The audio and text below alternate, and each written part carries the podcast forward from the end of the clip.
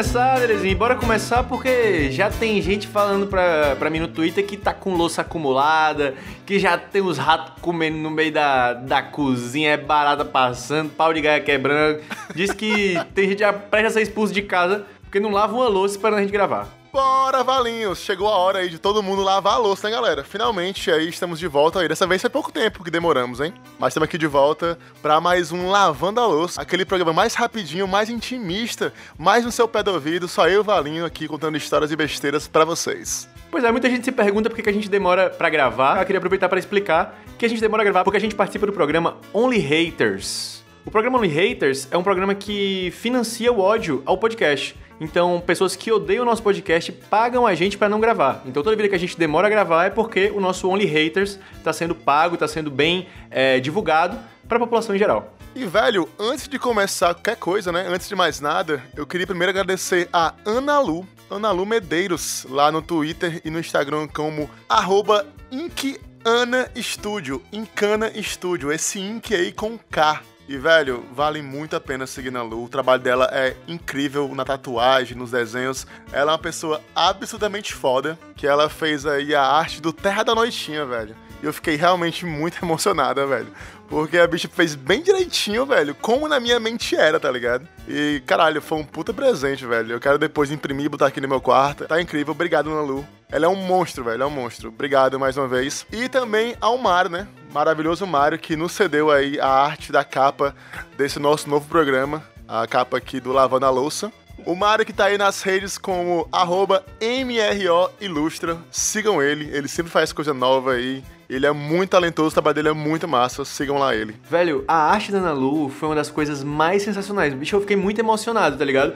Porque quando tu contou a história do Terra da Noitinha, inclusive, melhor nome Terra da Noitinha, é, eu não consegui visualizar tão bem, mas a arte, velho, é muito sensacional, assim, tem muitas camadas e, e, sei lá, é muito incrível. E o Mario também não tem nem o que falar, cara. As artes do Mario é uma nostalgia atrás da outra, é só coisa massa, então vale muito a pena sacar também. Além deles dois, Derezinho, teve o nosso convidado Rodrigo Passo Largo, que, cara, repercutiu o nosso episódio, criou um monte de vídeo, um monte de meme, velho, muito engraçado, sério mesmo. Se você não segue o Passo Largo ainda, você tá perdendo tempo, na moral. E ele tá lá no Instagram como arroba Largo, né? Ah, o Passo Largo, ele, ele realmente levou além, assim, a participação. Foi muito Ele se dedicou demais, assim, nos memes depois e tal. Foi, foi muito massa, foi um belo episódio. É isso aí, é isso aí. Mas hoje tem história, Dedê. É, temos história de ouvinte, cara. Uma história muito, muito, muito massa. Manda aí, pai, que eu tô curioso. Aí tem algumas que eu não ouvi ainda e é bom demais isso porque fica aqui o fator surpresa, né? Então vamos lá, Valinhos. Conta pra nós essa história aí. É, o Dedezinho não lê as histórias antes, tá? Ele fica também pra, pra ter o fator surpresa. Vamos lá. O nome dessa história é O Poderoso Colão. Oi, gente. Meu nome é Nescau Ball e eu adoro podcast. Nescau Ball? E vou mandar a minha história. Como não sei se o crime prescreveu, eu vou trocar os nomes por bombons dos anos 90. Tudo começou quando eu estudava em um colégio famoso de Fortaleza, onde as pessoas entram burras e saem cabritas. Quem sabe, sabe. Acontece que no final da sexta série, eu e meus amigos estávamos totalmente desmotivados com os estudos. Era o início da euforia dos jogos digitais e a aula, pra gente, era apenas o que nos separava de ir correndo igual o Naruto pra Lan House jogar meia hora de CS. Acontece que o nosso pouco empenho nos estudos aproximou a gente da temida recuperação. Nessa escola, ficar de recuperação significava perder metade das férias e ainda correr o risco de repetir de ano. Então decidimos fazer o que qualquer pessoa sensata faria: montar uma máfia da cola dentro da escola e construir um verdadeiro império do conhecimento. o líder da operação era Sete Belo, conhecido na escola toda por ser muito inteligente. Ressalto que nesse colégio, algumas das provas que fazíamos eram de marcar, aquelas tipo A, B, C, D e E. E a partir disso, Sete Belo reuniu seus capos, Push Pop e Pelon Cabelon, e também eu, seu consigliere, para pensar uma maneira de burlar o sistema dos gabaritos. Após molhar a mão de algumas pessoas importantes com salgados frios, dindins do tiririca e pedaços de bolo de cantina, bolamos o plano que seria. Todos nós sentaríamos em fileira no dia da prova, um atrás do outro, o mais inteligente sentaria na frente e, ao preencher a primeira questão, coçaria a nuca com um dos dedos da mão. Caso ele coçasse com o dedão, a resposta seria A. com o indicador B, e assim por diante, seguindo a ordem natural da mão. Passávamos para trás as respostas em cadeia. Começamos a colocar o plano em prática e durante algumas provas a nossa operação seguia sem erro e um negócio que começou na mão de quatro pessoas começou a virar o verdadeiro império. Éramos extremamente seletos com quem poderia ou não entrar na nossa família, em um esquema meio coça nostra mesmo. Inclusive com pacto selado em um aperto de mão com cuspes, onde jurávamos que a diretoria nunca poderia saber do ocorrido. O esquema funcionava e conseguíamos nos aproximar de uma boa média, mas a prova final seria definitiva, porque ela valia o dobro de pontos das demais. Nesse momento, começou a acontecer o que acontece com todas as máfias. Algumas pessoas foram falando para as outras do ocorrido e subitamente, em um dia aparentemente tranquilo, o diretor entra pela porta da sala para dar um aviso. Sabemos que tem atividade criminosa rolando nessa escola e não vamos tolerar. Criamos um sistema anti-cola e a última prova do ano vai ter dois gabaritos. Foi um balde de água fria em todos nós. Acontece que, como nos garantíamos através do nosso esquema de cola, cada um de nós sabia o conteúdo de apenas uma matéria. Caralho, mano, clássico. E só um estudo, foda-se. e com certeza não conseguiria passar na prova final. Além disso, não éramos mais apenas nós. Pelo menos 15 pessoas dependiam do nosso esquema para curtir as merecidas férias. Virou uma máfia mesmo. Não, e como é que, tipo, o sistema da escola não pegava, né? Caralho, foda isso. Começamos então a pensar soluções e criamos um novo esquema no qual contrataríamos pessoas inteligentes da sala para, ao finalizar a prova, caralho, como assim, velho? Copiar os resultados em um papel, ir ao banheiro e colocar os resultados e o devido gabarito embaixo do lixo em uma cabine certa. Os demais então poderiam sair e entrar na cabine para decorar as questões como quem vai ao banheiro. Caralho, mancho. Cara, é muito complexo, muito complexo velho. Muito complexo. Eu tô aqui já bugado, mas sim, hein? E aí, e aí? Não, mas pelo que eu entendi era assim: tinham pessoas que faziam as provas e pegavam, decoravam o gabarito ou, ou copiavam e botavam embaixo do, do banheiro, né? Dizendo qual era o gabarito certo. Pelo que eu entendi foi isso. Vamos seguir. Sete Belo estava preocupado, mas Push Pop o garantiu que era seguro. E assim tomamos a nossa decisão. Alguns dias antes da prova, fomos abordados no intervalo por um grupo de garotos que deveriam ter o dobro do nosso tamanho. Eles falaram que sabiam do esquema de cola e queriam entrar. Eram os bullies. Pessoas conhecidas por virar os outros no lixo, roubar lanche, enfim, todos os clichês que se espera desse tipo de gente, e que não por coincidência nos utilizaram durante anos para realizar seus delitos menores. Não tivemos exatamente escolha e aceitamos. Chegou então o fatídico dia. Assim que entramos no colégio, a gangue dos bullies veio perguntar como seria o esquema. Explicamos que os resultados estariam na cabine A, divididos por gabarito, e eles, exultantes, entraram para a prova. Fizemos o mesmo. O tempo foi passando e o primeiro dos nossos contratados saiu, levando em um papel minúsculo seu gabarito copiado. Alguns minutos depois, o segundo contratado saiu. Tínhamos então o nosso segundo gabarito. Acontece que o terceiro a sair da prova, logo em seguida, foi Sete Belo, o que não fazia sentido, uma vez que ele teria que ir ao banheiro para ler os resultados e só então finalizar sua própria prova e sair. Quando tudo terminou, nos encontramos do lado de fora e fizemos o que fazíamos melhor: ir para a Lan House jogar Gambald. Dali a uma semana, saíram os resultados toda a sala fora aprovada, exceto por cinco pessoas, os bullies. Caralho.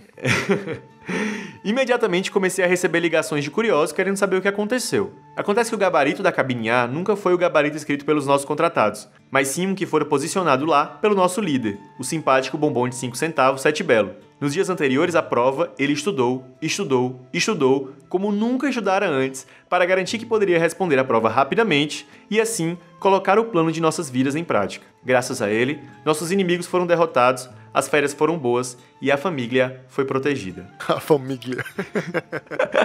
Cara, isso é muito foda. O bicho não fez o povo errar, velho. Eu fazia muito isso também, fazia o povo errar demais, ó, mancha. Caralho, que crueldade.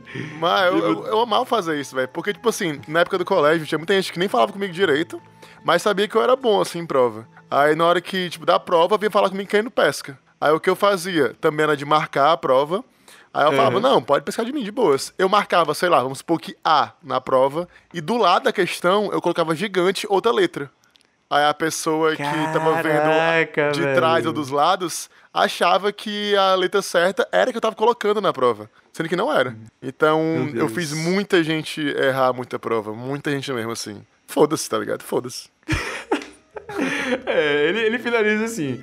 Hoje eu sei que colar não é a melhor maneira de fazer as coisas, e nos anos seguintes simplesmente mudamos o rumo de nossas vidas e seguimos outras carreiras. Sei também que as provas são péssimas maneiras de se avaliar o conhecimento de alguém e que se cometemos os crimes que cometemos, culpamos o sistema. O sistema é foda.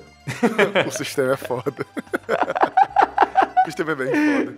Mas é isso, velho. É, é muito louco isso de pescar, né, velho? Porque ao mesmo tempo que é muito errado na época do colégio, também é muito. É uma besteira, tá ligado? Porque é justamente isso, tipo assim, a prova não avalia ninguém, tá ligado? É mais a artimanha de como você consegue responder do que é necessariamente se você é bom ou não, velho. Tá, e aí foi só artimanha, tá ligado? Cara, eu não tinha, não tinha muita coragem de, de colar na escola, mas já aconteceu em outras oportunidades aí. Não incentivo, se você for uma pessoa aí, uma, uma, uma juventude que esteja assistindo esse programa, não incentivo a cola, mas se for colar, pelo menos faça direito. Essas máfias são boas demais na época de colégio, velho. Acho que. é sério, pô, isso é vida, porra. É a escola da falcatrua, né? É, desde novinho já aprendendo todo tipo de trapaça. ai, ai, ó, tem mais uma história aqui, velho. Vou ler, vou ler também. Rapidinho essa. Manda. Essa história é a história da Cecília. Ela mandou pra gente, disse que podia ler o, o nome dela, então estamos aqui lendo. Cecília, muito obrigado pela sua história. Vou ler aqui. Ela é bem curtinha. Quando chegava as férias do mês de julho, eu e a minha prima ficávamos ansiosas para viajar para Paraíba, em Serra Branca mais precisamente, na casa da minha avó. Ainda dava tempo de pegar as festas de São João, e como não tinha nada para fazer em Serra Branca, a gente se juntava com os amigos para comprar uma garrafa de pitu e uma lata de leite condensado. Histórias, histórias de infância. Caralho, isso me lembrou, mano, que na época do meu primeiro carnaval, eu tinha ali mais ou menos 15 anos, mais ou menos. Tinha uma bebida que vendia nesse carnaval, aliás, que era bem comum de fazer, que era vinho com leite condensado. Meu Deus O nome dessa céu, bebida velho. era pau na coxa. Eu nunca entendi por que pau na coxa. Você abria o litro de, de vinho, botava dentro do leite condensado, chacoalhava e pronto, isso aí era o, o rolê. Não tem como dar errado. Não tem como dar errado, imagina aí, São Brás com leite condensado, bem docinho. Bom demais, né, pai? Pau na coxa. Nunca sei porquê, mas. Se você souber, manda pra gente aí, né? Se, se alguém de casa souber. eu nunca consegui entender a lógica do pau na coxa. Tipo assim, do porquê esse nome. Mas enfim, né? Quem sou eu, vai? Vamos lá, acompanhar aqui a infância de Cecília. Cecília, eu tô um pouco preocupada, tá? Vou chamar o conselho do telar pra você. Puta que pariu, muito novinha, mancho. Mas e aí? Eu comecei a beber com 13 anos, não recomendo pra ninguém, mas paciência. Fica aí feito o disclaimer. Em um certo São João, eu, minha prima e nossos amigos fomos escondidos das nossas famílias pra uma festa na cidade vizinha. Chegando lá, eu já tinha meu paquera e a minha prima ficou revoltada porque não conseguiu ficar com ninguém e descontou tudo na bebida. Bruno, que- que- que- Descontar, descontar tudo, coisa de que eu 13 anos. Meu Deus, que tudo, não existe tudo com essa idade. Na hora de voltar pra casa, fomos pra van, carregando essa minha prima, que estava dando aquele velho trabalho que bebo dá. Ela se senta próximo à porta da van e ficamos lá até todos os passageiros voltarem para viajar de volta pra cidade. Eis que chega um menino na porta da van perguntando pela minha prima. Ela se identifica e tudo mais, e eles ficam conversando. E eles se beijaram. Até aí tudo bem. Do nada ela grita: Eu beijei um menino sem dente. Cecília, como é que tu me deixa beijar um menino sem dente? Meu Deus, é porque é belezinho, mano. Passa a língua na gengiva. Bem molezinho, mano. que ótimo. Bom demais. Nada contra isso se você, se você é ascendente. É, mas É. porra. Mas o que eu podia fazer? Na mesma hora, o rapaz da van foi embora. Minha prima fez uma viagem de 25 minutos, durar uma eternidade, de tanto reclamar, e a galera da van mandando ela calar a boca. Chegando da casa da nossa avó, o menino furioso queria amedrontar a gente, dizendo que era influente na cidade, o sem dente isso, viu? E ia fazer a vida da gente um inferno. Meu Deus, mancha. Caralho, bicho. Acontece que não deu em nada. A mãe dele era comadre da minha avó e quando soube da história deixou ele sem os dentes da frente por dois meses, se recusando a fazer os implantes como forma de pena. Meu Deus, Deus. macho. Caralho, É, velho. São muitas camadas erradas nessa história, velho. Exatamente. É Muitas. uma história que todo mundo tá errado. Totalmente, velho. Até hoje, minha prima é conhecida como a beijou sem dente. Pra matar a curiosidade de vocês, o menino perdeu os dentes por cair sem querer durante uma briga em uma festa de São João e perdeu os dentes da frente. É isso. Caralho, bela história, velho. Bela história, sim. Beijos e abraços pra vocês e obrigada pela dedicação a este programa incrível. Ah, Cecília, de nada, que é isso. Obrigado você por essa história. Obrigado, E mande um Cecília. abraço aí pra Beijo Ascendente também. Beijinho belezinho, mano. Aí foi foda. Esse é o Lavando a Louça, o nosso programa mais curtinho de histórias do Até Aí Tudo Bem. A gente ainda não decidiu o tema do próximo episódio principal do Até Aí, então Fica ligado nas nossas redes sociais, Twitter e Instagram. Estamos em todos os dois como arroba até aí podcast e é por lá que a gente vai divulgar o próximo tema e aí você pode mandar história, pode sugerir convidado, pode interagir com a gente da forma que você preferir, beleza? Ah, inclusive, mais importante do que seguir no Insta e no Twitter é seguir no Spotify, viu? Ou no seu agregador de preferência. Então lembra de seguir a gente lá porque isso ajuda muito a gente a alcançar mais pessoas.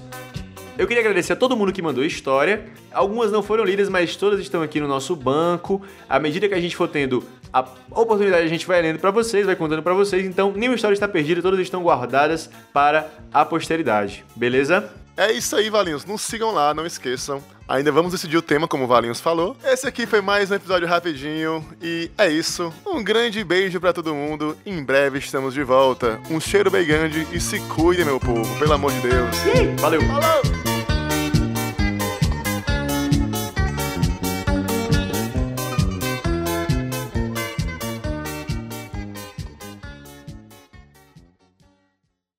Este podcast foi editado por Davidson Rodrigues.